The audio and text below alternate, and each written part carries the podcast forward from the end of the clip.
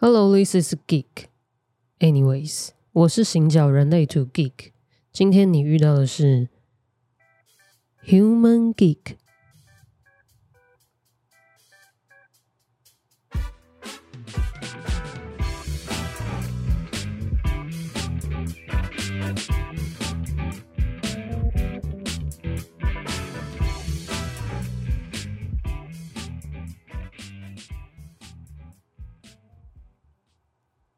哇，这是我的新玩具。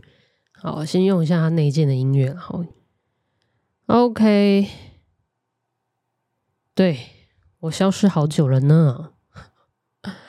好，今天这集节目会比较像杂谈这样子哦。我大概会分两三段跟大家分享哦。第一段我会大概简述一下我十月跟十一月，嗯。为什么不见啦？哦，然后我不见的这段时间，我我我我在干嘛？然后呃，大概状态是怎么样？第二段就是十月，我觉得很值得开心的过程哦，就是我呃参与了 Repeat 官网的这个制作过程，然后还有我想分享一下他新书我的一些前段的心得，这样子。那第三段我大概会讲一下十一月我的状态又是怎么样。我去了一趟台东，然后看了台东的海，然后也在台东跟我的好朋友一起看了金马奖。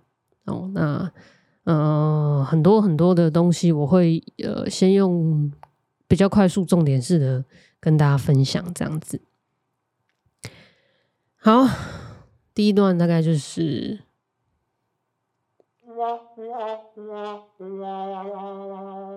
按错效果了。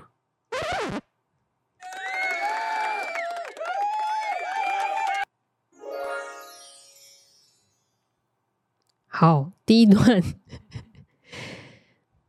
好，我在还在玩我的新玩具啦，哦，大家陪我玩。好，是的，有没有人上架不到一个月，立马就停更两个月的呀？就是我。你捕鱼一天三天晒网，行不行啊？你啊？好，这大概是情绪中心有定义的人，或是情绪权威的人。你从小呢就会遇见的前几个制约啊，你是三分钟热度啊，怎么样怎么样啊？好啦，我觉得呃，可能爱护我的朋友们也会想说，哎，你这样不行啊，对不对？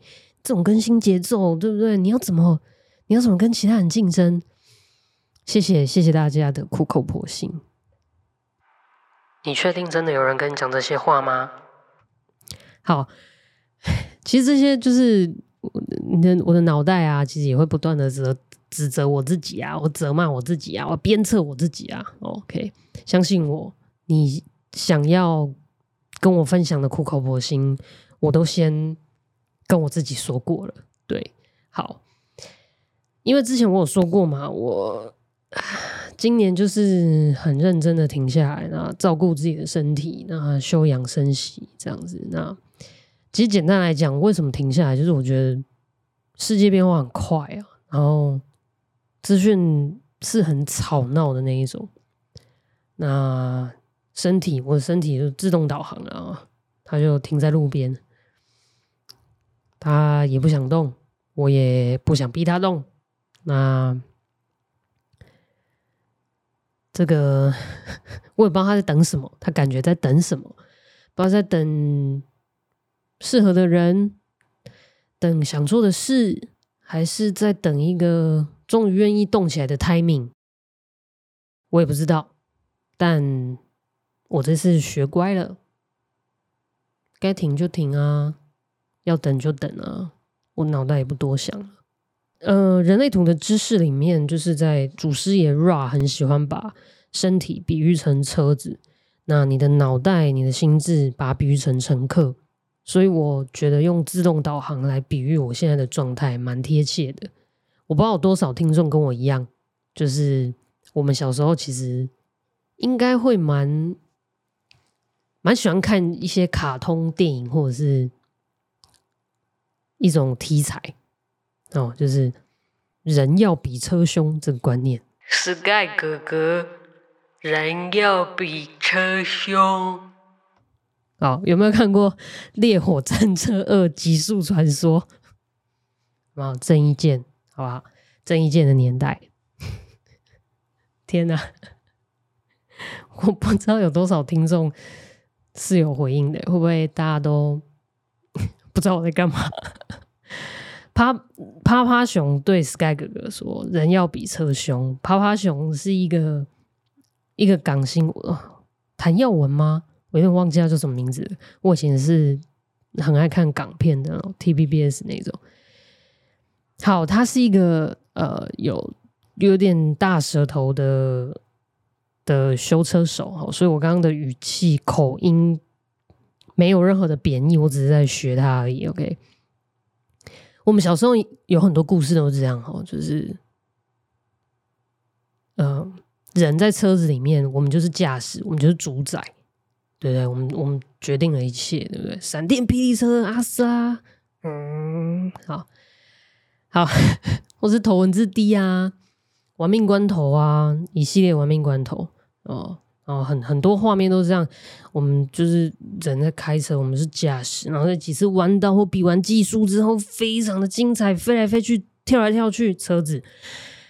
然后最后呢，我们会打开一个气瓶，或者是打开一个什么机关，我们最后冲刺的阶段，然后咻嘣，要么就是坏人看不到我们的车尾灯了，或者是说我们的车子就瞬间解体了，然后我们的或者对我们的人会好好的从车子里面走出来，或从解体的爆炸现场，我们很英雄式的走向镜头，再来一股风。可惜我们都不活在那些故事里面啊，对吧？就是人是主宰这件事情，真的吗？你觉得那些场景车毁掉了，你人在里面，你真的会没事吗？所以，当我们的身体是车子，我们的心智是我我们自己本我的时候。呃，对不起，我不应该讲本我，会误会啊，就是我，我没有讲任何心理学的东西。对啊，你真的觉得你会没事吗？车子毁了，你真的会没事吗？我我觉得我们在使用自己身体的时候，常常也是这样，再撑一下，再撑一下，今天十二点之前一定可以做完。我是再撑一下，再撑一下，这个案子结束之后。我下个月就可以放假了，再撑一下，再撑一下，或者是走了，去买个锐步买一送一，买个两瓶回来啦，就当外挂气瓶了，对不对？这样，我以前也是这样，嗯。可是现在车子大家在讨论什么？自动导航，有人提出来，有人去执行它，有人体验过了哦。这世界对车子概念也是有慢慢在变化的嘛，对不对？啊，整个十月对我来讲，我的感受跟动能状态就是很像我的身体。这台车子它突然想停下来，哇，他真的是阿斯拉，对不对？他会跟我对话。你该停下来了。哎，错了，效果。你该停下来了。总之就是我的，我的身体就不想动啦，动能很低。哦，那其实我长期观察我的情绪，记录我的情绪周期好多年了，所以呃，这个情况我并不陌生。哦，可以这么说，并不陌生。但十一十月的感觉蛮，嗯，有蛮微妙的，有一些不一样，就是我感觉停在路边，不知道在等什么。但我这一次脑袋就是很平静的等着，嗯。嗯，当然，中间有一两件原本就安排好要做的事情，去做了。坦白说，发生了一些意外哦，就是对我的牙齿被医生弄断了。Anyways，他有一个圆满的，都处理好了啦，都处理好了。不要说圆满，就是对，反正都处理好。但那个过程，呃，我对我自己也有一些觉察。坦白说，我觉得。我会在之后跟大家分享，嗯，那整个十月就是这样。其实我遇到很多事情，然后嗯，其实也是有很多好事发生的。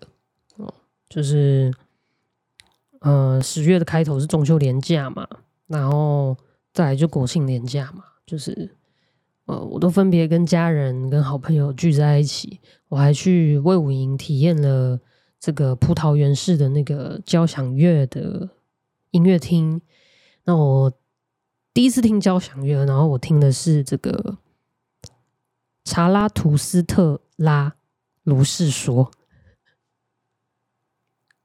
这这对我来讲都是很很全新的体验哦，因为我我没有这么正式的在音乐厅里面听过交响乐现场的交响乐这样，然后看了很多剧，我看了非常非常多的剧哈，还有一些节目这样，比如说。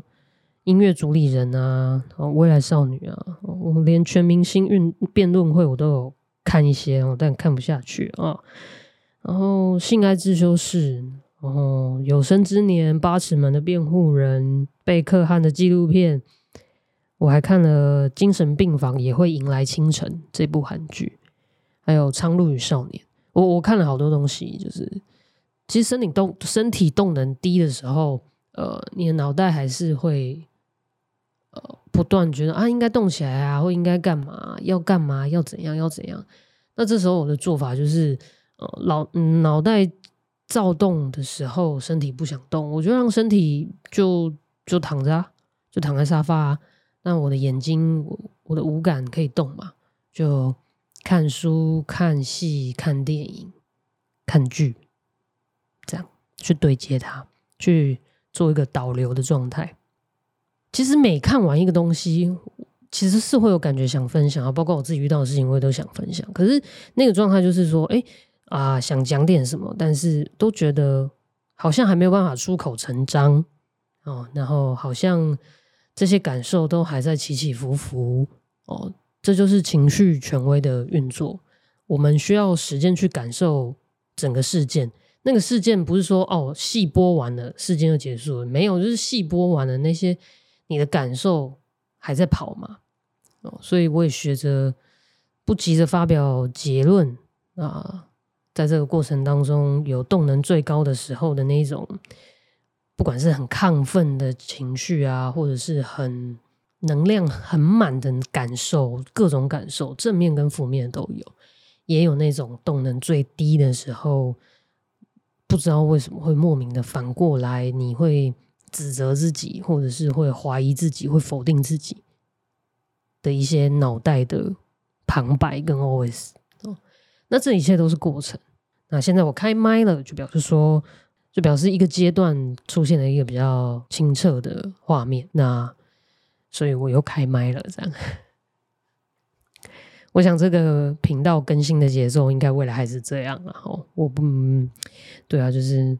这过程我也一直脑袋在谴责自己哦，就是你这种更新节奏有办法跟上现在的运算法吗？好，总之就做做看吧。那我觉得能够好好说话，总比急着说话讲的完整也蛮好的啦。吼，毕竟还在变化的过程当中，你总不能一下要和一下不和嘛，对不对？对啦，听看听啦，好不好？对啊，要跟别人讨论啊，好不好？好，好了，总之呃，没有跟大家见面，或是没有把它做一个内容的产出，然后停下来好好观察自己，呃，它不是一个突然发生的事情哦。那因为我前面说过了嘛，我这大半年都让自己深居简出，那我觉得这个深居简出，除了恢复我自己的身体健康之外，还有另一个很明显的状态，就是我重新恢复自己能量场的边界，显示着能量场封闭的哈。那这个封闭，呃，概念可能很抽象哦。那我我我不确定我之前有没有讲过，可以再讲一次，就是啊，repeat 的比喻哈，就是显示着像一滴油啊，油滴到水里面哦，它。就是不，它就是一滴油嘛，对不对？你就可以看到它那个封闭的边界嘛。哦，这是化学，也是科学我我现我我觉得能量场就是这种感觉，然后所以当呃我深居简出，然后就是社交的这个数值从一百关到零，那慢慢慢慢让自己的边界恢复。那不管是呃跟别人的合作，或者是跟别人吃饭纯聊天，哦，我也都维持在一个很低的输出量。所以我的边界就越来越清楚，然后每一次跟人的连接的感受也变得蛮清晰的。我不知道我这样讲是不是太抽象，但是，嗯，不知道你会不会有那种感觉，就是你很忙，你可能你一直都在你的岗位上忙着，每天加班，或者是强迫自己不要加班，但回到家里脑袋还是一直在想那些事情。或者是你在星期天的晚上，你其实已经在思考，我明天早上要先联络哪 A，我跟他讲说要处理哪一个案子，然后要跟 B 讲什么，那跟 C 开会的时候要干嘛？你跟人的连接是不是已经完完全全的失去你自己的边界？你的界限已经非常非常的模糊了。那因为这大半年我都控制着跟人连接的这个密集度哦，蛮低的密集度，对，所以我有幸让自己这一次的暂停，其实对别人的影响是最小的程度。然后，那嗯，在跟不同的合作伙伴做了一些很诚实的告知，告知我的状态，我真的是觉得大家都知道人类图的话，那真的就是太好了，好。那这也是我第二段故事想要分享的，就是说，如果所有的职场都是这样运作的，那该有多好呢？能跟懂得自己运作的人一起工作，是一件健康又幸福的事情。那十月有一件值得开心的事情，对，而且是真的因缘具足的事情，就是我跟 Repeat 合作这个。等我当他的专案那建制他的官网的这段过程哦，就是我的标题。我要来分享一下这一段，然后顺便我想告诉大家，为什么我会这么推荐 Repeat，当做大家认识人类图这一门知识的一个老师。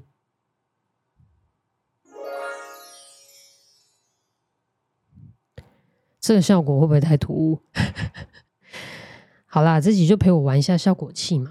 我会，我会想办法再把它练纯熟一点的。然后对五瑶来讲，我这么赤裸在你们面前练习我的笨拙，给我的勇气一点掌声鼓励，是不是啊？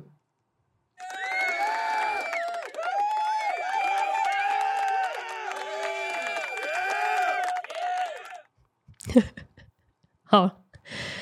然后四月的时候，repeat 他其实就是我们在聊天嘛，那他就跟我说他想做一个自己的官网。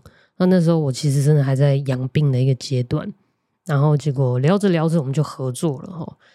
因为怎么讲，我我们是业主方，我们要建就是一个官网的时候，有很多沟通界面的工作要注意啊。这样我的经验是怎么样？这样我就跟他分享。结果我后来我就成了 负责这个沟通界面的人。决定合作的时候，我也说我一定是不会快，然后我会充满细节、充满分析的，把所有的方案优缺陈列在你的面前，然后问你兼顾问题。这样最重要的就是我们自己到底想要的画面是什么，功能是什么，目的是什么，我们再去接洽厂商哦。不要不要期待厂商他会。来跟你一来一往的协助你去分析，或者是协助你找到自己真正想要的东西哦。呃，当然了，如果你很对你祖上积德的话，你会遇到这样子的厂商啊。但说真的，不是每个人都有把这项服务包含在他的开价里面，对不对？所以，当我们自己搞清楚自己要什么，再去接下厂商，这是这才真正节省时间的方式啊。后，然后。你讲好久哦，你可以直接讲重点吗？重点是他信任你。对，然后其实聊着聊，他就确定跟我合作了，也给予一个很绝对的信任。我我要讲这个信任是最重要、最重要的。你跟显示者合作，或者是你家有显示者的小孩，或者是你另一半是显示者，或者是你的组员是显示者。Anyways，如果你遇到显示者，信任他，信任他就是最关键的第一把钥匙。OK，中间我们沟通了几次，然后哦，综合他的需求，然后甚至嗯，我们一来一回，就是有一些。他原本他直接直觉提出来的一些呃想要的功能，那我们啊透过几次的沟通之后，发现哦，原来他呃是因为什么样子的出发点，所以他想要这个。那我觉得这个就是我认为沟通界面的东西哦，就是有很多时候厂商他不会有这么多时间去帮你抽丝剥茧。那我们本来就是不专业的，才去找专业的人合作。那在不专业的我们。其实我们可能不知道这个问题，可能解决它的方法有十种，可能我们只看到三种，所以我们从中间挑一种。但可能最适合你的解决方法其实是第五种或第六种。Anyway，所以这都是需要沟通的。那在这个过程当中，他也很愿意这样子跟我一来一回的接受我的问答、质疑，或者是抽丝剥茧。因为你们两个理解回路都很多，才有办法这么有耐心吧。我们中间的过程，其实就像 Repeat 在 Facebook 分享的，就是整个过程我们是很理解回路的。如果你不知道理解回路是什么话，你你要继续听下去哦，因为这跟他第二本书有关哦，也是为什么我要一并推荐的原因哦。最后的时候，在决定厂商的前一刻，最后那个会议，他问了我一个问题。他说：“你在动能高跟低的时候，你都跟这些厂商互动过。那在这个互动过程当中，你觉得哪一家厂商是更适合跟你沟通合作的？”其实这个问题他问出来的时候，我是愣住的，有一种触动哦，不是很情绪、很感性的那种，是好像心脏那边有一股电流通过的感觉哦。我不知道这是不是。别人说的那种心流了哈，但是，嗯，头脑会告诉你这是一种被尊重的感觉。哦，可是我觉得，当情绪权威看待事情的运作模式被很正式的、直接的、正面的去应对的时候，原来这就是被尊重，然后他很通体舒畅。哦其实他也可以很直接问我说：“你跟他们聊完哪一个比较好沟通？”可是他不是这样问，他说：“你动能高跟动能低都互动过了，那综合这样不同状态的互动经验，你觉得哪一个是你比较比较适合沟通的？这是有差的。”OK，所以呃，他其实不仅理解他需要他想做的事情很多，然后需要把某一部分的事情分配出来。然后他还知道分配了就要信任他人。那在信任他人的过程当中，他用的信任是符合我的设计、符合我的内在权威运作的一种互动，那就是信任。信任不是抽象的，就是这么科学。那我也得以在这样的合作过程当中，回到我自己的内在权威与策略。好，后来另外一位显示者。加入了我们哦，这个团队里面有两个显示者啊，一个是直觉权威的设计师平平，那一个就是专案管理的我。那同样的信任，repeat 把它充分授权给了平平。我说我说真的哦，就是先不要论人类图哦，任何一个设计师遇到一个可以完全信任的业主，都会觉得是幸福的哈。不是说信任就完全没有调整了哈，是基于信任的前提之下。去互动讨论这个设计，我们想要怎么做？哦，那你说我们如此的用人类图的呃这个工具或者是这个知识，然后套用在我们之间的合作关系上，难道中间就很顺利，或者是没有任何需要调整的吗？当然有，当然有。那我们怎么面对？就是 OK，我给了太多细节的时候。那 repeat 也就是很诚实坦白的提出来，哎，是不是可以有另外一种方式在进行？哦，那我就也很顺势的提出一个调整的模式。哦，那他也得以更清楚的去表达啊，他对我们信任的刻度到哪里？不是有回应了吗？那你就去做啊之类的，不是这样的。就是这个过程当中，一次又一次的去练习。不清楚的地方，或者是觉得卡卡的地方，就提出来沟通。那这时候，我不知道有没有人会觉得说：“哇，两个显示者要怎么合作？谁要对谁发起啊？会不会有这个迷失？我不知道哈。坦白说，连我自己一开始都，你知道，稍微有点想说：“哎，对哦，要什么？”还有这个另外一个显示者，我要怎么跟他互动呢？其实一样哦，就是信任，基于一种信任，所以呃，没有谁改谁图的问题。那有一次有个细节，我跟他意见不太一样，然后我觉得我我感受到他有个抗性在，于是我就很礼貌的提出说，我有感觉到你对于这个改动有一个抗性。你可以说说看你的想法吗？他也很直觉，他就是他也直接的告诉我，然后整个讲完之后，我马上理解，我就立马买单。我就说，嗯，对，你说的对。哦，这个细节是关于司机那一页有一个里程碑哦，就是要怎么呈现 Repeat 跟 NFT 社群合作的一个头像。然后那个系列的讲座这样子，我原本是想说啊，不要再跳出去了，就直接放上了可爱的头像这样。但他告诉我，就是他觉得之所以是 NFT 哦，那你应该要完整的连接到外面那个 GAPA 这个单位，它如何设计那个系列，整个这样子呈现，其实才是更有意义的。大家也才能够去有机会了解。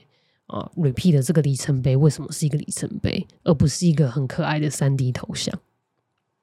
这里我要讲，如果你跟十七六二这条通道有沟通障碍的话，或者是你觉得，哎，我怎么就是没办法说服你呢？其实就是这样而已。你不妨试着多一点说明的篇幅。哦，你也许可以从一个更高角度或更完整的画面。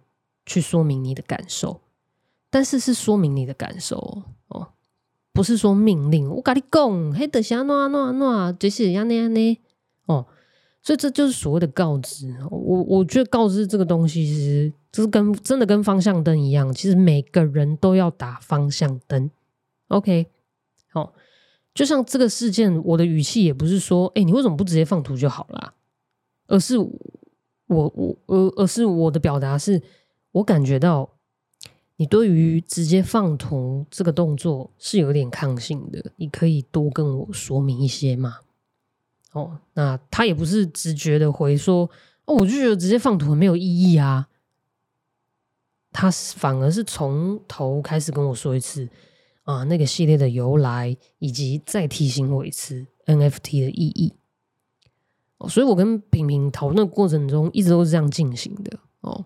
就是信任、尊重、告知、聆听，然后我们彼此都有动能很低的时候，然后我们也都互相接受这样子自然会发生的事情。结果你猜怎么着？我们的进度没有落后哦。那这个过程不能不提到建制官网的这个斯诺奇数位有限公司，就是厂商啊哦。其实回过头来讲，这个厂商其实。呃，我是一个会问很多问题的人，不管我在什么位置。我是说真的，今天不管是我只是顾问，或者是专案，或者是我是窗口，或者是我是对，不管我在哪个位置，我看到这个事情，整件事情哪里有问题，或者是我哪里好奇的，我一定会问。我也知道，我有时候自己问问题问到一个程度，我会发现对方会有这种停顿。那种停顿大概就是他 OS 可能就是说啊，你问那么多是要干嘛啊？啊，跟你讲了你又不懂啊，万一你懂了啊，我是要赚什么？我一开始都会觉得拍谁啊，但我后来觉得这很像一个试金石哦。其实我问那么多，不是为了要比价哦，也不是为了说要找出一个哦，秀个短袜的这个厂商或方案，不是。其实我是为了尊重你的专业，你最能回答我，或者是最愿意回答我，或是最诚实回答我，即便你不是最便宜的那一个，我才能判断你才是最有利的那一个。你才这个合作里面最有利的方案跟最有利的对象。我这个有利不是对我个人，而是对整个案子哦。而且说真的，我有时候问很多问题，是因为我发现，我想先大概知道，呃，界面在哪边。我不要未来去要求一些我不应该要求你的事情。或者是我不要去期待一些我不应该期待你的事情。好，我觉得这是一个呃界限的建立，这样。那斯诺奇很棒哦，就是说不管是他的老板或窗口，他们都可以很清楚的说明，而且诚实的告知与沟通。哦，他甚至帮我们理清了一些我们在技术上的迷思啊，或是在呃功能需求上的一些呃。迷失哦，有太多迷失了。本来就是这样。如果我我我本身就超专业的话，那我也真的是不需要找厂商合作了哈。那所以从评估的阶段到中间的细节讨论，直到最后的合作哦，我觉得每一个阶段他们在呃回答问题跟执行能力，包括在骑乘上的安排，非常的诚实，也很实在哦。尤其是他们还把啊平平的设计图哦。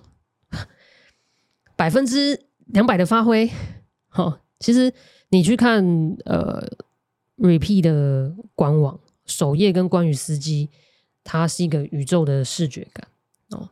那底图有一些符号跟星点，其实我们在做设计的时候没有预期它会动，因为我们想说，哇，那会动搞不好很贵，这样我们也没有提出来，我们只是想要在平面上，可能还在想说。新点要不要有给它不同的色阶哈？就是企图让它看起来有景深这样哦。我们也没有跟斯诺奇讲，我们就是把设计稿做好，然后给他们这样。结果他们整个看懂了这个东西，你知道吗？他们给我们的成果就是会微幅移动的哦。平平说他看到看到这个画面的第一个瞬间是想哭的，你知道？因为你知道设计师其实都抱着一种，我们是有一个健康的心态，就是施工一定会有误差。所以我们觉得，如果如果设计图是这样，如果有设计图的百分之七十八十，我们已经要偷笑了哦。结果他哇，那个成果非常非常的出乎意料啊！所以我们就看着他从平面，然后变成一个网站有动态的时候，那种感动。这样，谢谢斯诺奇的老板跟这个窗口一听哦。嗯，整个合作过程其实呃。我们跟斯诺奇这边，其实我们讨论次数不多，而且我们都线上讨论。就前面一开始碰面开会，跟最后教育训练碰面开会，其他我们都在线上讨论，而且时间都不长哦。那整个过程非常的顺利，因为他们也很诚实，可以就可以，不可以就不可以，要多少时间就是多少时间，不会时间到了跟你说啊没有哦，因为什么东西出现什么问题哦。然后其实中间有哦，就是是真的有一个设计那。在语法上需要多一点时间去实验。那本来平平很直觉就觉得说，嗯，那我们就改设计这样。然后，但结果是窗口跟我们说，你再给我几天，我还想尝试一下。其实是很，我觉得这是很令人感动的一件事。然后，那呃，这个过程我不知道这样的形容这个事件的经过有没有办法把。这个画面如实的与你分享哦，但是我觉得，其实茫茫人海当中，不是每个人都懂人类图，不是每个人都可以跟你呃频率很对的呃运作。那我也没有要刻意把这一个专案里面的合作伙伴都把它神格化，不是哦，我遇过的不是只有这一个合作伙伴嘛，不是只有这一组合作伙伴嘛。那我觉得，嗯，过往的经验。可以批评的太多了哈，可以可以评论，可以更好的都太多了。但我觉得，嗯，如果我可以看见更好的可能，我觉得我应该来分享这个更好的可能。那当然，现阶段这个满意就是就是否现阶段哦，因为我们都知道这个官网它有哪些需要或者是值得去优化的部分哦。那当然，在整个对于官网的规划，Repeat 也都做了中长期的一些一些目标哦。那我们就是会一步一步去把它达成。那在十月的时候，官网试营运的期间，其实啊，Repeat 的这个桌游未来导航也参展了，然后它的第二本书也进入了印刷的阶段。那现在你现在的你哦，你听到这期节目的时候，你应该是已经可以看着 Repeat 的书，然后去它的官网跑图哦。这时候不得不说哈，你要去看一下那个跑图系统的呈现哦，其实也是花了心思去调整每一个名词它出现的顺序哦。那那些都是有缘由的。那我们在有限的资源里面啊，Repeat 它从知识面、从感知面、从自己的每一个选择做起哦。我觉得跟他合作的过程，呃，我感受到的是，他不止与自己和解，他也让我们每一个跟他合作或是跟他互动的人，我们有机会回到内在权威与策略去运作。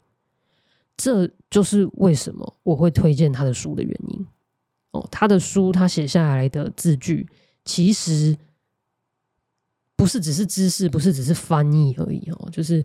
他集结了这么多年以来，他从知识面到感知面，也就是说，他学习了这个知识，他去运作了，他去觉察了，然后甚至因为他过往做过英文教学的工作，很多时候一个词或讲一个 part，就是他要看十几十几本书，好去比对啊 Ra 说的原文，去比对上下文，然后好好的把它翻译出来。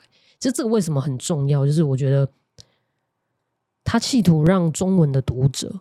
跟原文的原意那个距离跟误差拉到最小，语言本来就是会有误差的哦。就像他在新书发表会举了一个例子，army 对不对阿米怎么翻？你可能会翻军队。我天啊，会不会有更多人想到的是 BTS 的粉丝 army？OK，好，他就是群众，他真的是群众嘛？OK，所以呃啊，我很感谢 Repeat 的书，包括。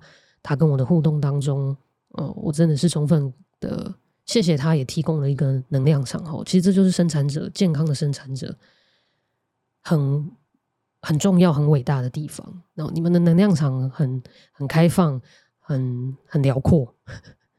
那在里面，如果你们是健康的，我我我觉得我们被包覆在其中的，不管是什么类型的人，我们也都有机会得以很健康的运作。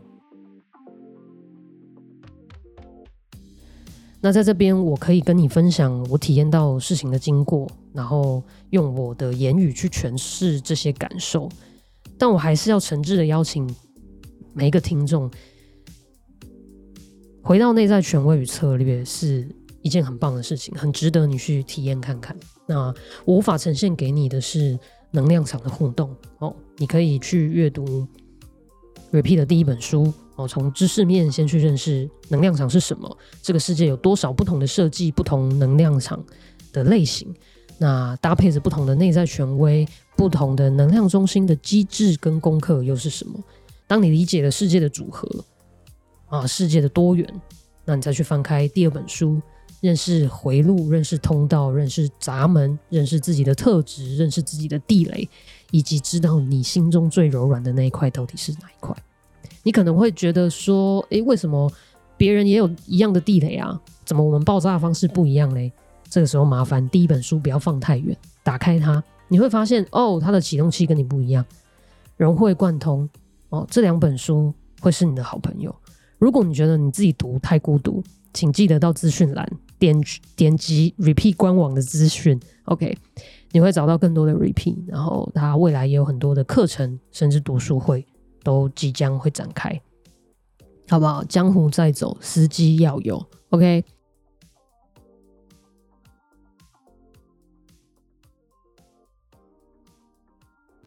我也曾经一度因为想要快速的去吸收，而不小心学到了很多的标签，甚至是没有脉络跟原理的情况下，然后去错误的认识自己。我前面提到了，嗯，世界运转的很快，很热闹。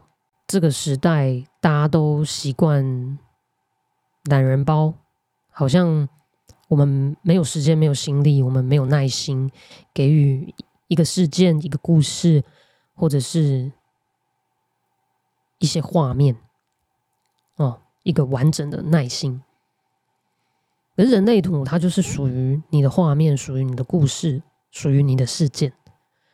如果我们一直在追求快速的解读，或是标题式的答案，或者是一个很纯粹的测验的结果，你会不会错过了那个最完整的自己呢？十一月的尾声哦，终于要来到第三段喽。好。十一月的尾声，我跟我的好朋友们去了台东，然后我看了海，我也在民宿看了金马奖。在看金马奖的时候，就是哇，有些剧本他花了一两年填掉啊，然后再花多久时间去完成它，然后演员要花几个月去建构一个角色啊，然后他进入了之后出来，他又要需要多少时间？可是我们观众呢？我们花多少时间去观看？我们又花多少时间停留在每一个故事想要传达给你的讯息？哦，不管是书还是电影，哦，其实它都是浓缩了别人的生命经验而有的一个创作。哦，其实都是值得我们好好去品尝的。我觉得这个是事件真的很快哦，你你看完。一个东西看完一部，那立立马我下礼拜又上映了什么？这样。可是如果我们换个立场来想想看，你呢？你是不是也花费了自己的时间，也花费了自己的生命，在创作什么，在付出什么？你一定也有值得别人花时间跟心力好好去阅读跟认识的部分，对吧？